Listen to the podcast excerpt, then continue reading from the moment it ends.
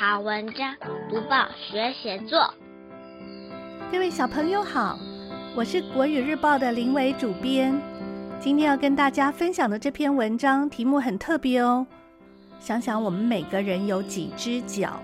两只，多了或少了，生活中都可能会遇上麻烦。但是有的时候，这只是一种形容。今天分享的一百一十一年五月九号第八版的文章，题目叫做《我的五角阿嬷》，作者是江雨田，新北市莺歌区昌福国小三年级的小朋友。我们来介绍这篇文章，包括它的文体、关键字、段落重点、文章赏析，还有要谈一谈利用象征写作的技巧。这篇文章的文体是记叙文，主题是人物描写。作者的修辞很丰富，用具体事件介绍阿嬷，关键字有阿嬷、亲情、祖孙、三头六臂、人情味。先念这篇文章给大家听。我的五脚阿嬷，阿嬷有一头又短又卷的黑发，戴着老花眼镜，笑起来眼睛几乎眯成一条线。它最特别的地方是有五只脚。每天早上，阿嬷总是第一个起床，像大厨般做出营养美味的早餐，接着化身清洁魔法师，把家里彻底打扫一番，然后骑上祖母牌机车，精神抖擞地上街买菜。阿嬷的身上仿佛有隐形时钟，总能在阿公的机车行开门前回家。一放下菜篮就去泡茶，热情地招呼客人。他一会儿向客人介绍最新款机车，下一秒又转身协助阿公换机油。等到机车行不那么忙，阿嬷就会去找邻居婆婆们串门子，再回来煮热腾腾的午餐等阿公吃饭。下午，阿嬷喜欢自己擀面皮包水饺。也会去山上摘月桃叶，用来包玉子果和肉粽，而且不忘跟邻居分享古早味。阿嬷的好客为她赢得好人缘，但常有人找她帮忙，她因此变得更忙了。刚处理好某个邻居的事，好不容易端起碗吃了一口饭，又接到电话，急急忙忙出门去。没想到阿嬷不但不喊累，反而更有效率。邻居都说阿嬷一定有五只脚，才能在短时间内完成这么多事。我劝阿嬷别这么辛苦，但她总告诉我，欢喜做，甘愿受。她的一言一行让我钦佩不已。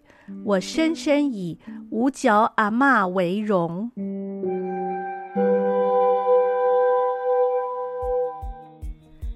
现在我们一起来看一看，要写这篇文章要从哪些方向去思考。打开小小报纸，开启大大眼界。这篇文章总共分成了九个小段。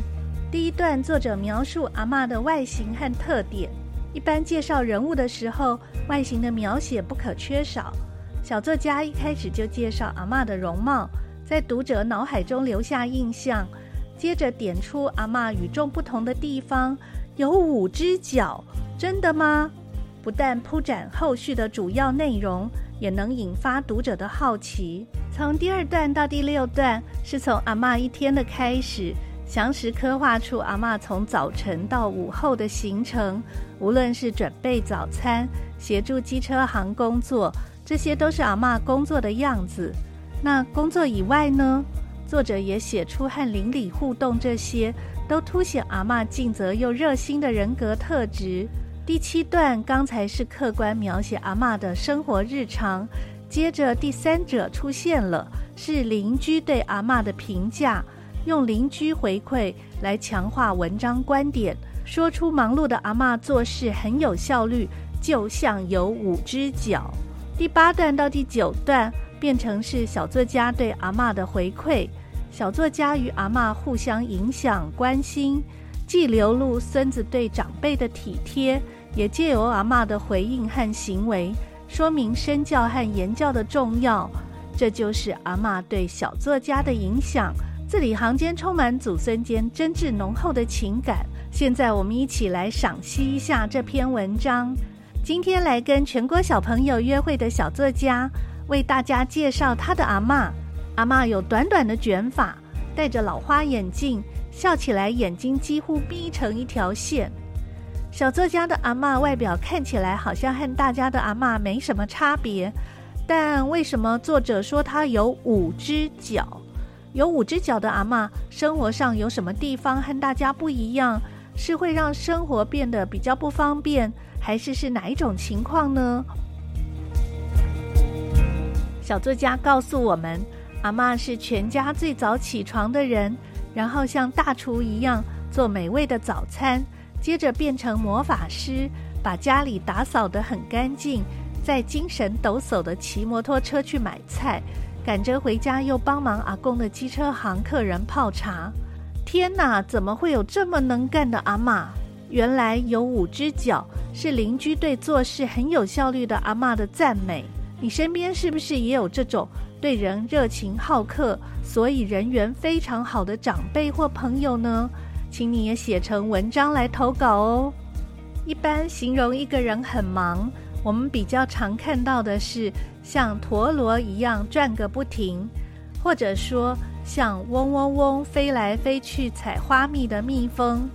也有人说像八爪章鱼，或者是千手观音，这些都是很贴切也很具体的形容。说一个人有五只脚，主编是没看过。用在这篇文章里和标题上，显得很生动又很新奇。五只脚阿嬷每天的生活都过得好充实，为家人、顾客、朋友、邻居尽心尽力，不为别的，只是追求自己心灵的快乐，不在乎付出多少，不计较得到多少，不和别人比较，于是能够得到真正的自由。阿嬷果然是很有智慧呢。多读报，多开窍；早读报，早开窍；天天读报，不怕不开窍。今天要跟大家说一说什么写作的小技巧呢？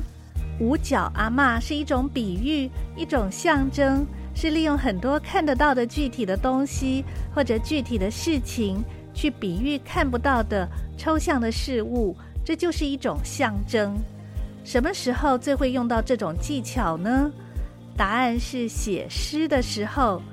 例如有一种动物鸽子，很多人都说它象征和平，或者是会让人联想到它很会认路。林良爷爷就曾经在写《动物和我》里说，鸽子不会迷路，让鸽子带我们出去玩，妈妈就放心了。那鸭子划水呢，象征的是勤劳。朝阳会联想到朝气，夕阳可能会联想到没落。如果另外一种动物骆驼呢，你可能会联想到刻苦耐劳。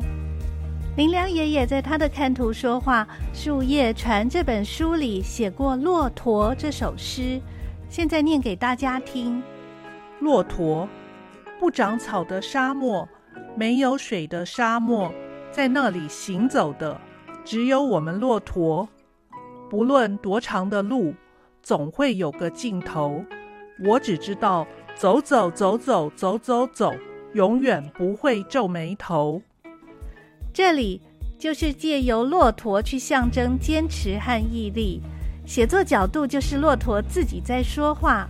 林良爷爷说过一句好玩的话：要是动物都会说话，这个世界一定会好玩极了。象征的例子还有一句，你一定常常听到。就是书香满校园，意思是说这个学校阅读风气很好，小朋友都很爱看书，是不是非常简洁？一听马上懂。所以你可以用事、用物去做象征描写，也可以利用动物做象征描写。例如，我向你介绍说我家孩子像只猴子，你是不是马上就知道我的意思了？跟大家介绍完我的《五角阿嬷》这篇文章，包括它的文体、关键字、段落重点、文章赏析，还有提醒写作的时候利用象征的描写技巧。希望小朋友在写类似作文的时候，也试试看把我们刚刚提到的写作重点应用上。多读报，多写作，让我们看见更好的自己。鼓励小朋友写作文，可以用一种跟文字玩游戏的心情，多试试几种方法，让写作变得更有趣。我们下周一继续讨论其他文章主题和小技巧。欢迎大家转分享给同学、爸爸妈妈和好朋友，大家一起学习写作，一起热爱写作，成为越写越棒的小作家。你喜欢这篇文章吗？请你用相同的主题也来写写看。下个星期一我们继续来谈写作。如果你想订国语日报，欢迎来到国语日报社网站订购。